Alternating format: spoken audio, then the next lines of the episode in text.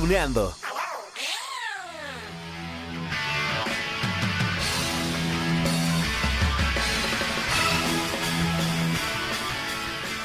¡Ay, hola, amigos de Cartuneando! Hoy quiero celebrar con todos ustedes porque llegamos al número mágico de 25 episodios de este podcast. ¡Ay, 25! Sí, bueno, para mí ha significado un viaje, pues a una de mis pasiones más fuertes, que es el anime japonés. Recordar esos años, a ver, no me dejarán mentir. Fantaseábamos con tener poderes que salían de nuestras manos. El meteoro de Pegaso, el Kamehameha. Bueno, jamás me va a salir la, la voz como Mario Castañeda, ¿no? Ese grito de superpoder. Bueno, creíamos que la luna nos daría poderes mágicos. Y lo mejor de todo es que recordar, sí, recordar es volver a vivir. Así que espero que, estén igual de encantados que yo, pues al volver a escuchar los fragmentos de tantas y tantas series, escuchar también algunos actores, actrices de doblaje, la música. Y bueno, hoy hablaremos de dos animes que son una muestra más de la repercusión que tiene la animación japonesa en todas las industrias. Por ejemplo, los juegos de mesa, los videojuegos, los juguetes. Amigos, nuestras dos series de hoy son Digimon y Yu-Gi-Oh! Y el primero suena así. Empezando por estos Digimon, jamás había visto algo así. Digital Monsters son monstruos electrónicos. Digimon es más que suficiente. Pero ninguno me da la impresión de que tenga alguna relación con electricidad.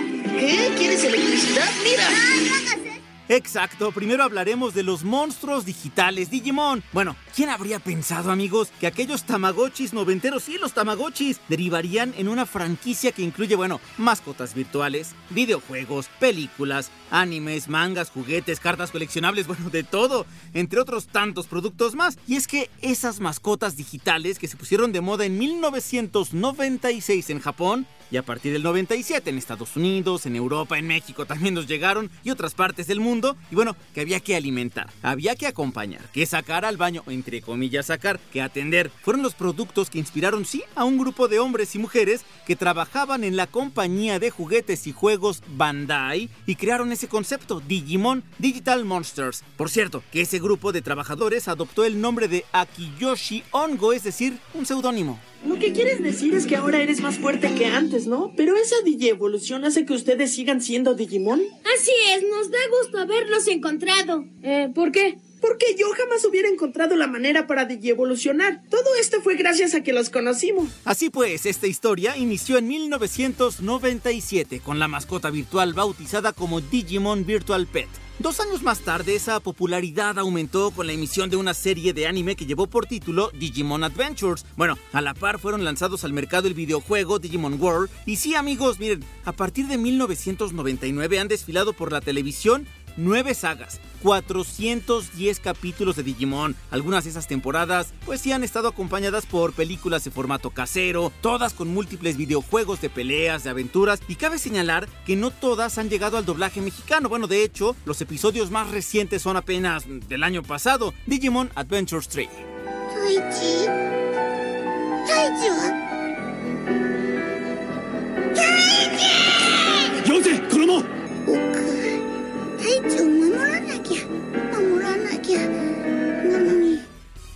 Y justamente este es el punto que queremos destacar hoy en Cartuneando. Miren, la industria del anime japonés está ligada a diferentes sectores que mueven la economía, ¿sí? No solamente de aquel país asiático, sino de diferentes partes del mundo. De acuerdo, y miren, ahí está el dato, ¿eh? De acuerdo con la Association of Japanese Animation, en los últimos tres años ha habido un crecimiento del 171% en lo que se refiere al anime, ¿sí? En el mercado internacional. ¿Cómo a cuánto equivale? Ustedes se preguntarán, bueno, 767 millones de yenes. Así que, bueno, aquí podemos englobar los videojuegos, como los de Digimon. Digimon Arena 2 Select your Digimon Ready, Rumble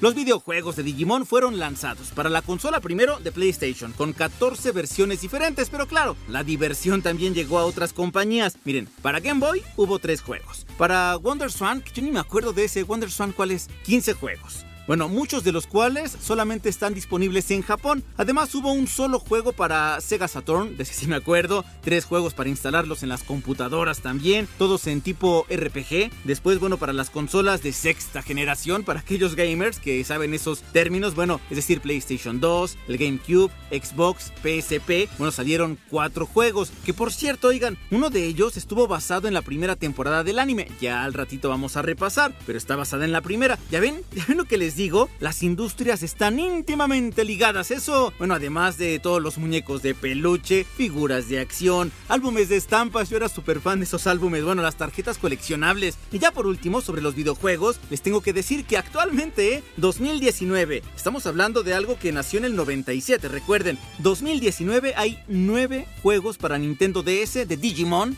¿Han jugado alguno ustedes? ¡Esto no nos detendrá!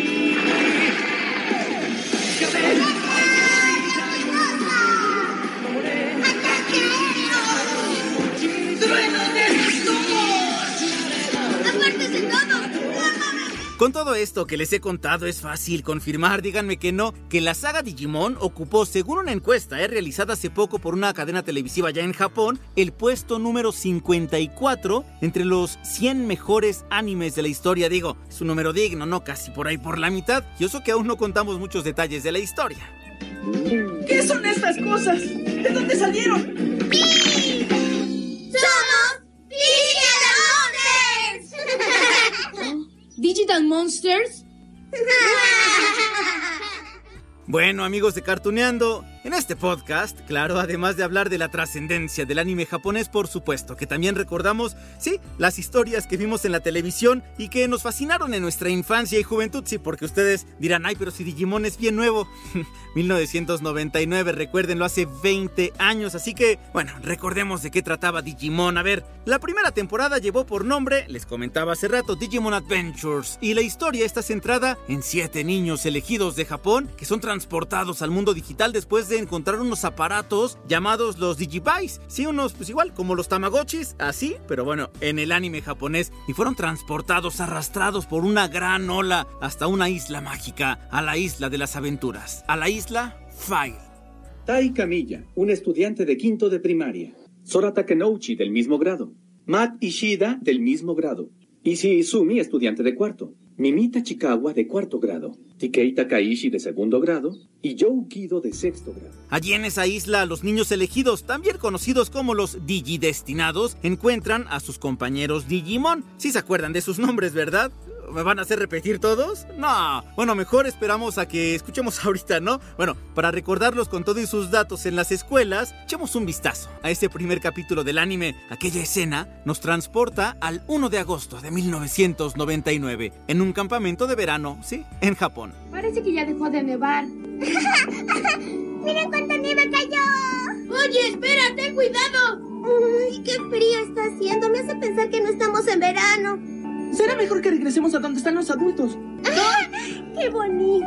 Bien, y a ellos los acompañaron sus Digimon, que los esperaban en esta isla, la isla File, les comentaba hace rato. Digamos que, que, bueno, estas criaturas que estaban allí apenas en sus formas básicas, ya sabían que estos niños elegidos llegarían. Cada niño y su Digimon están ligados a sus sentimientos, a un valor en particular, la fortaleza, bueno, y aparte iban evolucionando dependiendo también, pues de cómo los niños iban madurando, así que eso está padre, ¿no? Porque miren, más adelante se les une un octavo niño elegido, bien, ellos harán un equipo y aprenderán a sobrevivir a pesar de las adversidades que están en ese mundo desconocido. Por supuesto que tienen una misión especial, sino bueno, porque serían los elegidos, ¿no? Porque serían arrastrados por esa gran ola. Y es que ellos tendrán que pelear contra las fuerzas oscuras que planean apoderarse del mundo digital, pero también del mundo real. Que por cierto, el mundo real está en un completo caos climático. Yo tampoco entiendo nada.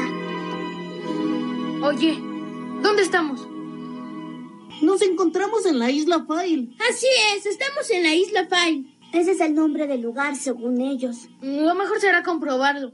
Como ya sabrán amigos, la diversidad de los Digimones, porque algunos son buenos, otros son malignos, llevaron a que estas aventuras, las batallas, los enfrentamientos se extendieran por nueve temporadas. Eso les conté hace rato, más de 400 episodios. Bueno, algo que ha gustado mucho al público es que los niños, los protagonistas, pues han crecido con el paso de los años, no como sucede con otros animes. Por ejemplo, Pokémon, ¿no? Donde Ash tiene la misma edad desde hace 20 años. O los Simpson también. ¡Ah! ¡Agumon! ¡Yocomon, Digivolts! ¡Ah! ¡Digimon! ¡Motimon, Digibolsa!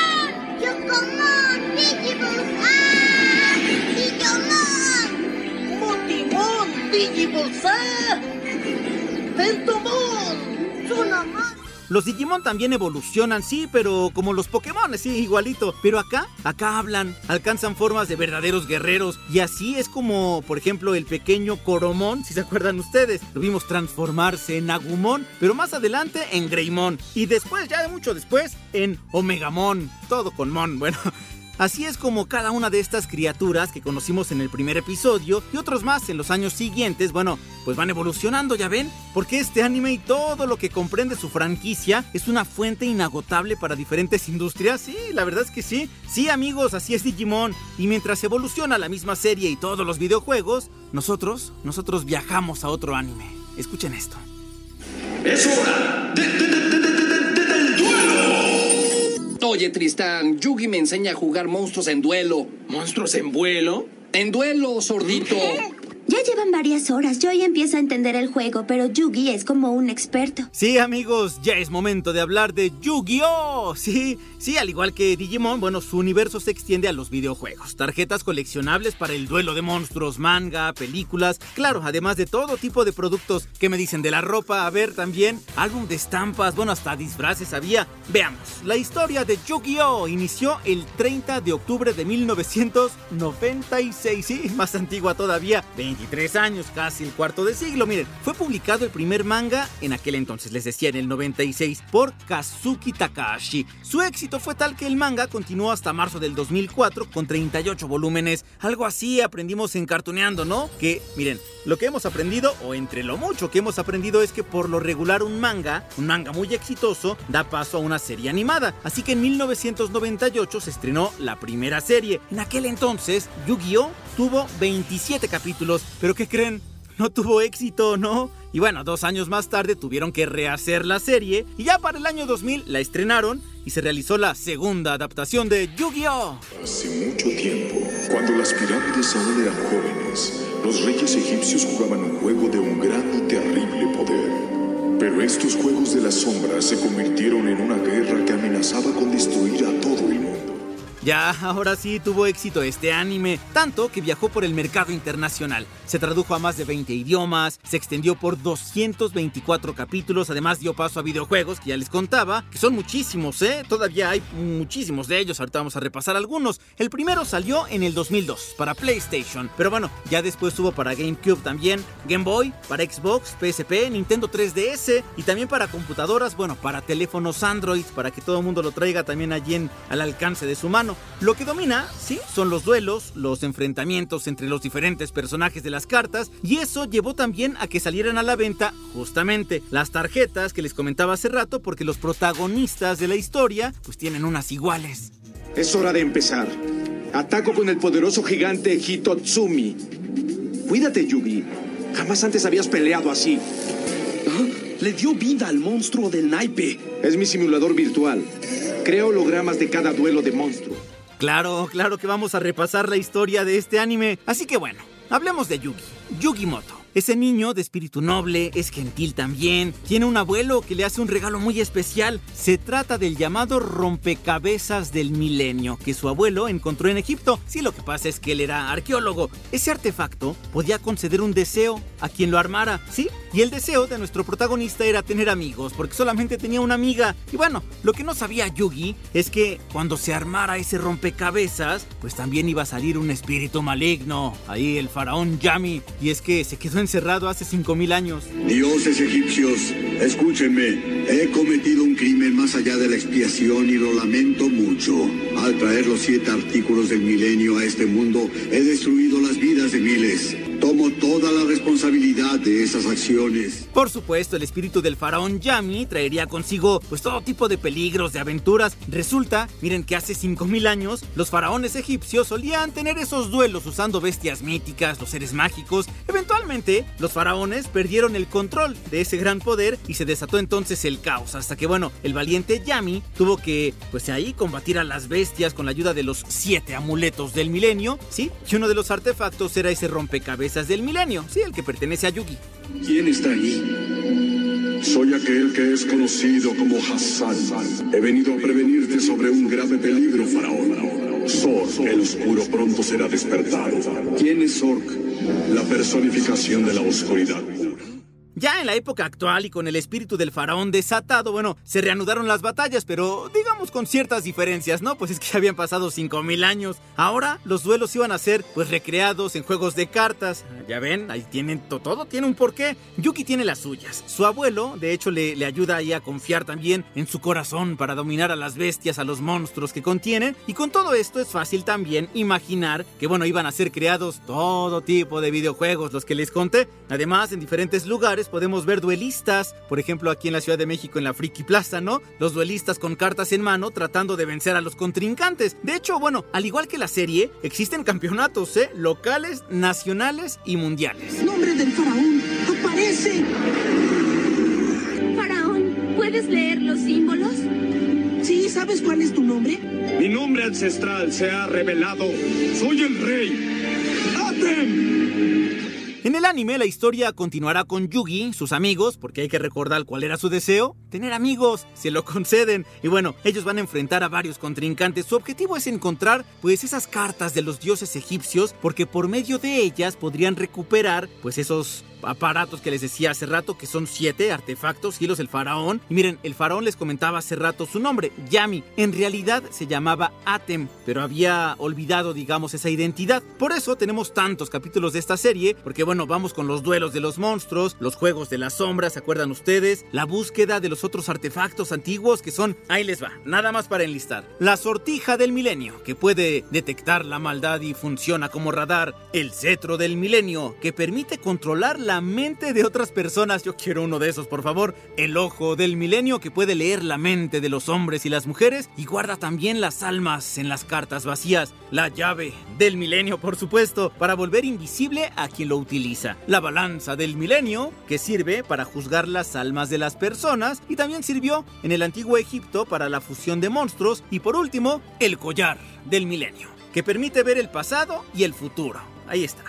Ahí está, el lugar de reposo de los siete artículos del milenio. Antes de comenzar el ritual, los artículos del milenio deben retornar a la lápida de donde procedieron. El ojo de Luchat sondeará tu alma, Yugi, para separar el espíritu del faraón del tuyo.